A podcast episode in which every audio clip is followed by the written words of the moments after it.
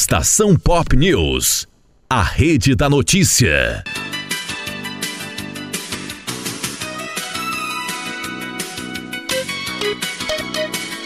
Muito bem, gente. Agora no horário de Brasília, 10 horas e 6 minutos, 10 e 6, no oferecimento Cicred. Abra sua conta em cicred.com.br. Oferecimento também Café Chapada, gostoso e saboroso 100% café. Atualizando as principais notícias do dia. Crédito. Caixa libera empréstimo para quem está com nome sujo. Confira a matéria com Angélica. Fala, Angélica. Levantamento do Serasa mostrou que 65 milhões de brasileiros tinham dívidas em fevereiro. O valor médio do endividamento é de 4 mil reais. Para tentar estimular a reorganização das finanças, a Caixa Econômica Federal agora realiza empréstimos para pessoas ou microempreendedores individuais que estão com nome sujo. Para pessoa física, o valor varia entre 300 reais e 1.000. Reais. Para MEI, a operação pode chegar a R$ 3 mil. Reais. Mas a administradora e especialista em finanças pessoais Catarina Sacerdote alerta que outras taxas incidem sobre as operações de crédito, o que ao final pode elevar o valor do empréstimo. A contratação é feita pelo aplicativo Caixa Tem e os valores podem demorar até sete dias para serem liberados. Confira a entrevista. Catarina, finanças pessoais é um tema muito importante quando se fala em crédito para negativados, um tema que ganhou destaque com o anúncio dos empréstimos por meio do Caixa Tem. É a primeira vez que uma instituição financeira oficial realiza esse tipo de operação? Não é a primeira vez que uma instituição financeira oficial realiza crédito para negativar. Atualmente há em torno de 800 instituições entre instituições financeiras, entre fintechs, bancos, as próprias financeiras, e algumas delas já ofereciam créditos para negativados. Tem como o seu mote de vendas, algumas até como créditos para negativados. O que é a primeira vez na história é a Caixa, que é um banco muito grande, muito conhecido, né? É, abrir mão aí de alguns critérios na sua análise de crédito para oferecer créditos, inclusive para quem está negativado. O que a gente enxerga é que 2021 foi um ano muito duro para as pessoas, né? A inflação aumentou demais, o poder de compra das pessoas não acompanhou, então o preço das coisas, né, de tudo que a gente usa para viver subiu demais. E os nossos rendimentos, seja o nosso salário, faturamento, não acompanhou esse aumento tão grande, né? E acabou que as pessoas precisaram utilizar créditos ou outras formas de empréstimo para é, necessidades básicas, né? Os juros que a Caixa tem oferecido são a partir de 1,95 por mês. Do ponto de vista da finança pessoal, qual o impacto desses juros no orçamento? Primeiro que a gente tem que lembrar que quando a gente olha lá o edital, né, as regras desse empréstimo, a Caixa fala que esses juros pode variar entre 1,95% até 3% ao mês, né? Então, é, tentando simplificar, lembrando que esse é só os juros do empréstimo. Junto com esse empréstimo, em geral, tem outras despesas. Tem, por exemplo, o IOF, que é um imposto sobre operações financeiras, pode ter uma taxa ali de cadastro, pode ter um seguro, porque né, a, instituição financeira não vai ficar completamente descoberta, ela quer receber esse dinheiro de volta, né? O que é importante avaliar? Primeiro, avaliar qual é o nosso grau de endividamento e quanto de juros eu estou pagando por esse endividamento, né? Eu gosto de comparar com o cheque especial, que é um, um empréstimo fácil, que está extremamente acessível para as pessoas, né? Muitas vezes basta que você passe lá o cartão de débito ou faça o Pix, você já contratou, entre aspas, esse empréstimo dessa instituição que você tem conta, né? Então, vamos supor, se a pessoa está frequentemente entrando no cheque especial, não está dando conta de pagar esse cheque especial, e ela vai trocar essa taxa de juros de 8% ao mês para uma taxa aí de é, 2, 3, 4% ao mês, poxa, vale muito a pena, né? Pensa assim, ela tem que ser estratégica, né? Porque se ela está entrando todos os meses no cheque especial, alguma coisa está acontecendo com a renda, então tem que avaliar exatamente o que, que acontece com essa renda. Contrata esse empréstimo, cobre esse cheque especial. Eu até recomendo, cancela o cheque especial, né? Para não entrar de novo e vai pagar uns juros um pouco menor, sabe?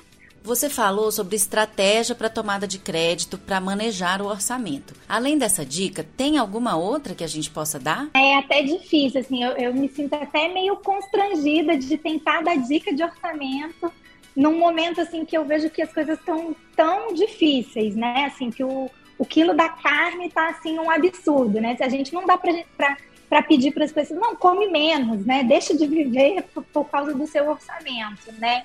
Mas uma regra que é básica quando a gente vai falar de, de orçamentos está muito relacionado a entender exatamente todas as fontes de receita, né, que essa pessoa tem, da onde que vem todos os seus recursos financeiros.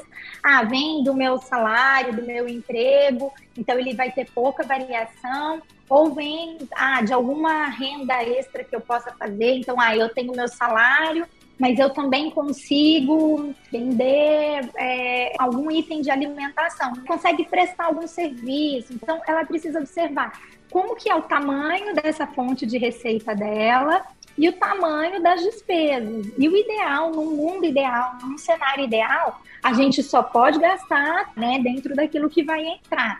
As pessoas estão se endividando mais? Atualmente, a gente chegou numa fase é, de colocação no mundo, digamos assim, em que o dinheiro está muito líquido, né? A gente tem cartão de débito, cartão de crédito, é, o próprio Pix. A gente não vê dinheiro na nossa mão, praticamente, né? E se a gente for pensar, sei lá, 20 anos, 30 anos, 40 anos, as pessoas tinham uma facilidade um pouco menor para se endividar, justamente porque a maioria dos, dos pagamentos eram ali em dinheiro. Então você conseguia planejar um pouco melhor, né? Então acho que é, é tempo assim de, da, da gente pensar não só nesse quanto a gente consome, né? Então, quanto do meu salário vai nas minhas despesas, mas como a gente consome também, né? Talvez os hábitos de consumo estão realizados a como a gente gasta, sabe?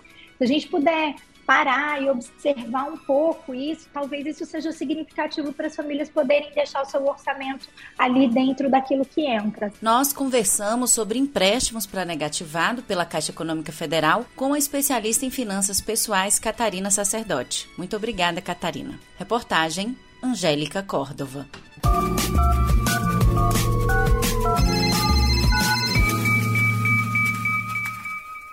Muito bem, parabéns, Angélica, pela bela reportagem.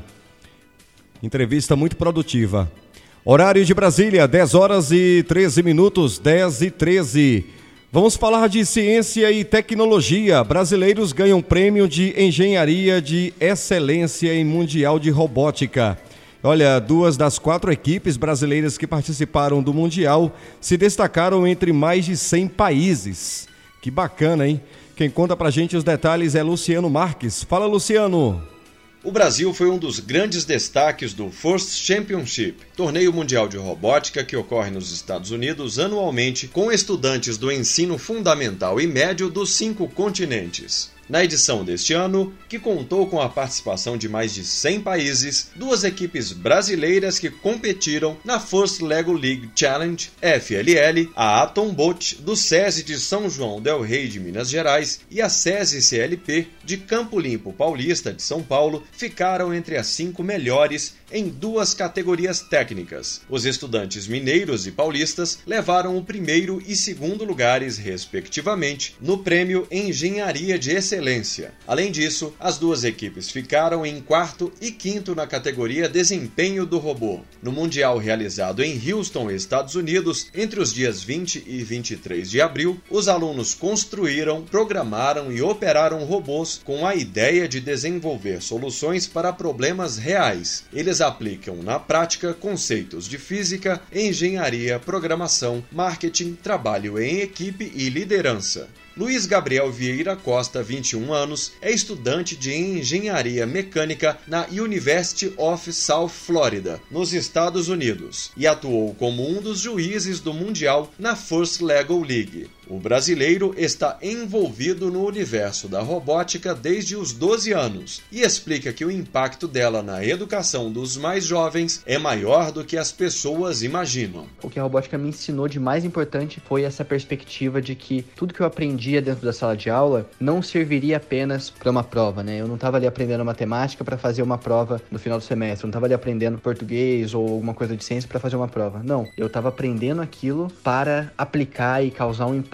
na minha comunidade de alguma forma. Luiz ainda destaca que a robótica tem o potencial de preparar os próximos profissionais brasileiros desde muito cedo. Pessoas que se envolvem com a robótica e que têm essa perspectiva, que eu sempre falo que robótica é um estilo de vida, né? Você entender que você pode aplicar o seu conhecimento é, desde muito cedo. Eu acho que isso cria pessoas muito mais preparadas para a indústria, para profissões do futuro. Então, as pessoas, eu vejo que as pessoas que se envolvem com robótica, elas acabam se preparando mais para o mercado de trabalho, é, para o futuro. Além das duas equipes que disputaram o FOSS Lego League Challenge, o Brasil ainda foi representado por outras duas equipes, uma na modalidade First Tech Challenge e outra na First Robotics Competition, que trabalham com robôs maiores com porte industrial. Reportagem Luciano Marques.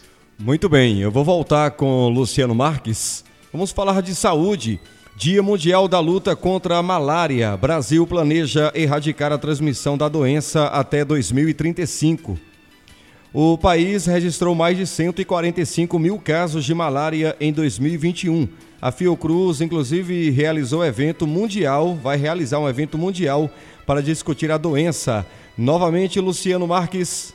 Em 2021, foram registrados 145 mil casos de malária em todo o país. A meta brasileira é eliminar a transmissão da doença até o ano de 2035. Para ampliar a discussão em torno do tema, a Fundação Oswaldo Cruz, Fiocruz, realiza a partir desta segunda-feira, 25, a 16ª Reunião Nacional de Pesquisa em Malária. A data de 25 de abril marca os 15 anos da criação do Dia Internacional de Luta contra a Malária. O coordenador do Laboratório de Pesquisa em Malária da Fiocruz, Cláudio Tadeu Daniel Ribeiro, lembra que a data é importante para chamar a atenção de todos para um problema que afeta mais de 200 milhões de pessoas em todo o mundo. Nosso país ainda convive com quase 200 mil casos de malária por ano, o que afeta duramente as populações da Amazônia e vimos lutando para mudar essa realidade. Nossa meta é eliminar a malária do Brasil e, para isso, a pesquisa científica e o combate à doença no campo precisam andar juntos. Segundo o secretário de Vigilância em Saúde do Ministério da Saúde, Arnaldo Correia de Medeiros, os números estão sendo controlados aos poucos, mas é necessário ter prevenção, tratamento e informação para que o país consiga controlar a malária entre 2019 e 2020, tivemos uma redução de mais de 10% do número de casos de malária no Brasil. Entretanto, apesar das boas notícias, é preciso lembrar que a malária ainda é um desafio para a saúde pública. Por ano, são mais de 140 mil casos, quase todos na região amazônica. A malária é uma das doenças parasitárias mais antigas do mundo, causada por quatro diferentes tipos de protozoários. É transmitida pela fêmea infectada do mosquito Anopheles, que pica o ser humano, que por sua vez se transforma em hospedeiro do protozoário. Se um mosquito não infectado picar uma pessoa contaminada, ele passa também a transmitir a malária, mas também pode ser transmitida pelo compartilhamento de seringas, transfusão de sangue ou até mesmo da mãe para o feto na gravidez. Os sintomas mais comuns são febre alta, calafrios e falta de apetite. Reportagem Luciano Marques. Obrigado, Luciano. Muito bem, gente, no, no, horário de Brasília, 10 horas e 19 minutos. Lembrando que você confere também notícias no nosso podcast Estação Pop News. A gente atualiza a todo momento para manter você bem informado. Estamos ao vivo através da Estação Pop de Barreiras, Salvador, Vitória da Conquista e também Estação Pop da Chapada Diamantina. Bom dia, voltamos a qualquer momento com mais notícias, 10 horas 20 minutos. Oferecimento Sicredi. Abra sua conta em sicredi.com.br. Gente que coopera cresce. Bom dia, Brasil.